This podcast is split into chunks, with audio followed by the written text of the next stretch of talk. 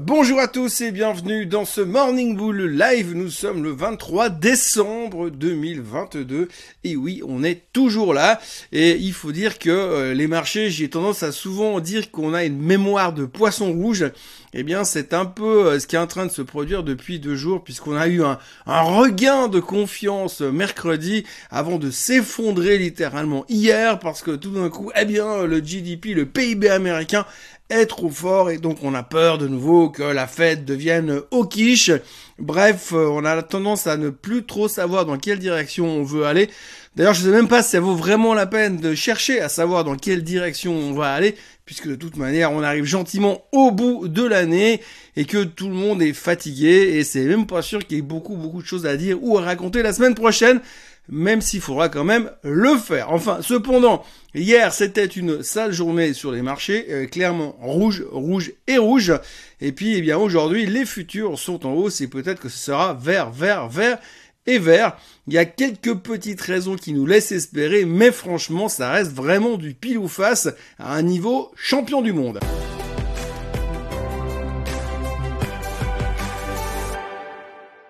Donc hier, je vous parlais du rebond du marché sur le fait qu'on était moins pire. On était moins pire sur les résultats de Nike, on était moins pire euh, sur les résultats de FedEx. Et tout ça nous a suffi finalement pour retrouver des couleurs et se dire que finalement, il y avait encore un peu d'espoir. Et puis hier, on s'est rendu compte que finalement, le GDP, le PIB américain était plus fort que les attentes du marché, ce qui veut dire que l'économie va bien. Donc, effectivement, ça repousse un peu la crainte de la récession. Mais en même temps, ça veut aussi dire que la Fed va continuer à être au quiche et à serrer les boulons. En même temps, c'est ce qu'ils nous ont dit lors du dernier meeting de la Fed, si je me souviens bien. Monsieur Powell avait clairement laissé entendre qu'il ne changerait pas son fusil d'épaule et que 2023 serait pas forcément une année de hausse de taux verticale, mais en tous les cas, il n'allait pas commencer un cycle de baisse de taux non plus et il n'a même pas parlé de plateau. On n'ose même pas aborder le mot pivot d'ailleurs. Mais peu importe nous, on avait voulu anticiper les choses. Et là, on se rend compte que finalement, le PIB va encore très bien. On a eu aussi les jobless claims qui étaient toujours assez solides, même un peu en dessous des attentes, ce qui veut dire qu'il y a moins de demandes d'indemnité chômage alors que la Fed aimerait tellement voir le marché de l'emploi ralentir, eh bien aujourd'hui on se pose plein de questions et c'est exactement ce qui a euh, enclenché cette baisse de marché hier. Dans la foulée de ces chiffres économiques qui n'étaient pas terribles, on a aussi eu droit à monsieur David Tepper. Alors monsieur David Tepper, c'est un hedge fund manager, c'est un des plus successful, un de ceux qui a mieux réussi aux États-Unis ces dernières années. Bref, c'est une star, le mec il a même réussi à s'acheter une équipe de football américain, donc il n'est pas trop dans le besoin pour euh, passer les fêtes de Noël. Mais hier, c'est pas pour ça qu'il est venu à la télé, il est venu pour dire moi, j'ai tendance à vouloir me mettre encore short sur le marché aujourd'hui. Pourquoi? Eh bien parce que la Banque centrale américaine me dit carrément de le faire. Et c'est vrai quelque part si on regarde, quand on regarde les commentaires de Monsieur Powell, il nous dit qu'il va continuer à monter les taux légèrement et garder les taux hauts pendant 2023. Il nous dit qu'il va réduire euh, le bilan euh, de la Fed. Et donc tout ça nous laisse supposer que les taux ne sont pas prêts de baisser. Et donc lui estime que quand la Fed vous dit qu'il faut pas non plus croire qu'ils vont baisser les taux tout de suite, ça sert à rien d'aller contre l'avis de la Fed. D'ailleurs, il y a un, grand, une grande citation qui dit toujours on ne, on ne se bat pas contre la Fed, don't fight the Fed. La Fed nous dit je garde les taux hauts, je vais les garder hauts encore l'année prochaine. Il n'y a pas de raison de changer le fusil d'épaule. Cependant, nous, cette année, qu'est-ce qu'on a fait? Eh bien, on euh, on a insisté à chaque fois, à chaque chiffre économique à chaque meeting de la Fed, à chaque discours de Powell, on s'est dit, ah, peut-être que là, il va nous dire qu'il va changer son fusil d'épaule. Et en fait, à la place de se contenter de se dire, on va suivre ce que nous dit la Fed, ok, ils veulent monter ok, ça va encore durer 12 mois, donc ça ne sert à rien de vouloir choper les bottoms. À chaque fois, on a voulu deviner ce qu'allait faire monsieur Powell, et eh bien, résultat, eh bien, monsieur Powell n'a pas changé euh, son discours, et on est toujours un petit peu le bec dans l'eau en se disant, qu'est-ce qu'on fait? Eh bien, monsieur euh, Tepper nous a donné la réponse, vu ce qu'on longtemps et vu ce que les banques centrales en général sont en train de nous dire, ça ne sert à rien de vouloir choper le bottom pour l'instant, vu l'ambiance actuelle. Alors à tort ou à raison, bien sûr, forcément qu'il y a peut-être un moment ça vaut la peine de prendre des risques, mais selon ce que disait Monsieur Tepper, pour lui, ben il reste short. Et c'est vrai que quand on regarde le consensus global, Tout le monde s'attend à voir le S&P 500 rechercher les 3600, à casser les 3600, et puis ensuite on parle de 3003, voire de 3000. Et donc si vous allez un petit peu sur Twitter, vous verrez déjà qu'il y a pas mal de gens euh, qui sont en train de parler de bien en dessous de 3000. Alors on va peut-être pas non plus peindre le diable sur la muraille juste à la veille de déballer les cadeaux, mais en tous les cas pour l'instant c'est pas terrible, terrible, même si le marché a toujours cette force, cette résilience de vouloir à chaque fois revenir pour dire allez, on réessaye encore une fois. Alors la bonne nouvelle dans tout ça, c'est que finalement quand on dit ok, le euh, PIB est trop fort, mais ça veut dire que l'économie va bien. Euh, ok, euh, l'emploi est un petit peu, la demande d'emploi sont un peu plus faible, mais ça veut dire que le marché de l'emploi va bien. Donc ça veut dire que la Fed va continuer à monter les taux, soit, mais ça veut aussi dire qu'on n'est pas en train de parler de récession. Après vous avez Taper qui vous dit qu'on va tous mourir, d'accord. Et puis après il y a eu un chiffre assez intéressant hier, c'est l'explosion du ratio put call. Ça veut dire quoi? En gros, le ratio put-call, le put-call ratio comme on l'appelle aux États-Unis, eh bien c'est le nombre de calls qui sont achetés par rapport au nombre de puts qui sont achetés. Et aujourd'hui, le nombre de puts a littéralement doublé par rapport au nombre de calls, ce qui est assez rare pour être signaler, comme vous le voyez sur le chart à l'instant. Et donc si on part de ce principe-là, on se dit ouh mais les gens achètent deux fois plus de puts que de calls, et comme on sait que quand on achète un put c'est comparé à la baisse, ou en tout cas qu'on protège ses portefeuilles, eh bien on peut avoir très très peur. On se dit ouh les gens sont très très négatifs. Eh bien pas forcément, pas forcément parce que si on regarde le volume et sur quel type de put et de strike ça a été traité, eh bien on se rend compte que c'est principalement sur des actions technologiques ou des secteurs technologiques et qu'en plus c'est des puts qui sont complètement dans la monnaie. Donc ça veut dire que c'est pas des gens qui sont en train de se protéger, ça veut dire que c'est des gens qui ont probablement déjà des titres et qui sont en train de se dire bah, je vais essayer d'encaisser de la prime pour moyenner et donc c'est plutôt un signe bullish parce qu'ils disent bah je vends un put, au pire je me fais exercer avec une grosse prime et j'encaisse un peu d'argent dans l'histoire. Je schématise en gros parce que si je rentre dans le détail, on a pour 4 heures de morning bull et puis personne n'a envie de faire ça. Mais globalement, ça veut peut-être dire que les gens sont plus en train de profiter de l'exagération baissière d'hier et que de vouloir se protéger contre un crash final.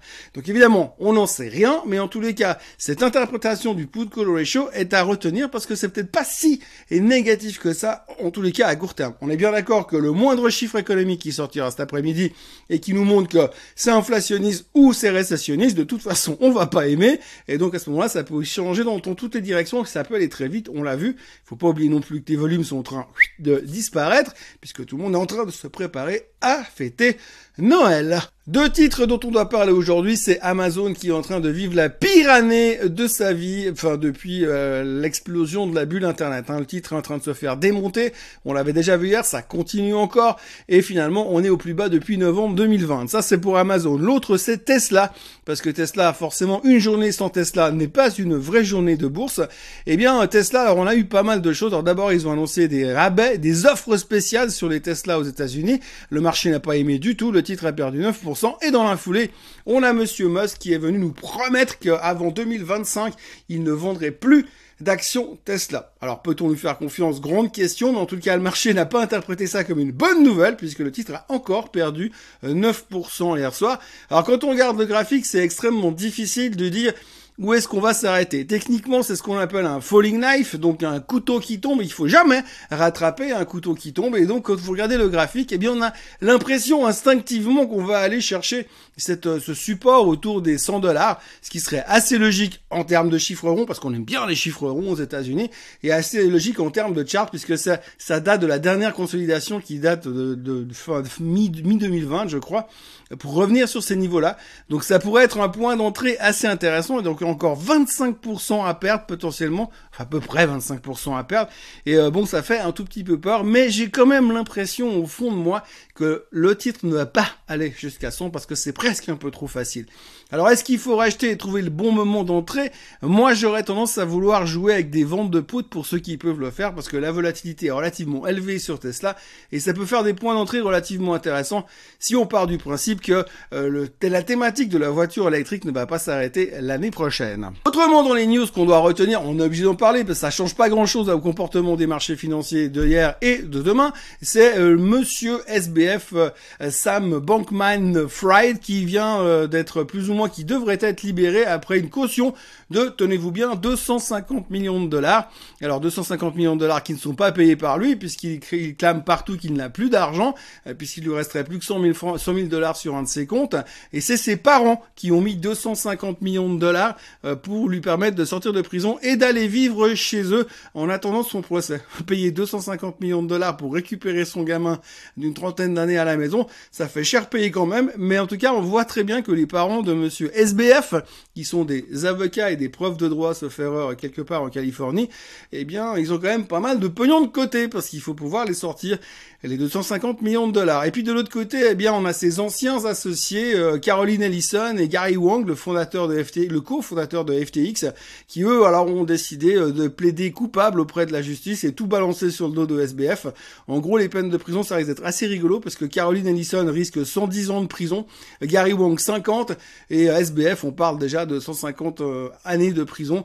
On espère pour lui qu'au moins s'il prend 150 années de prison, ils lui mettront un peu plus pour faire mieux que Monsieur Madoff. Et puis on termine avec la blague du jour. Je suis tombé sur un analyste dont j'ai oublié le nom parce que c'est pas très très intéressant. Mais le gars, il a annoncé hier sur CNBC qu'il fallait s'attendre à une année spectaculaire sur l'or. Alors tenez-vous bien, une année spectaculaire sur l'or, ses prévisions, c'est que l'or devrait monter quelque part entre 2500 et 4000 quelque part durant l'année 2023. Ça, c'est de l'analyse hyper précise. Donc, on sait que l'or va monter. On sait pas jusqu'où et on sait pas quand, mais il va monter. Ça, c'est très précis. Alors, oubliez pas, c'est, il faut retenir l'année prochaine, l'or sera quelque part entre 2500 et 4000.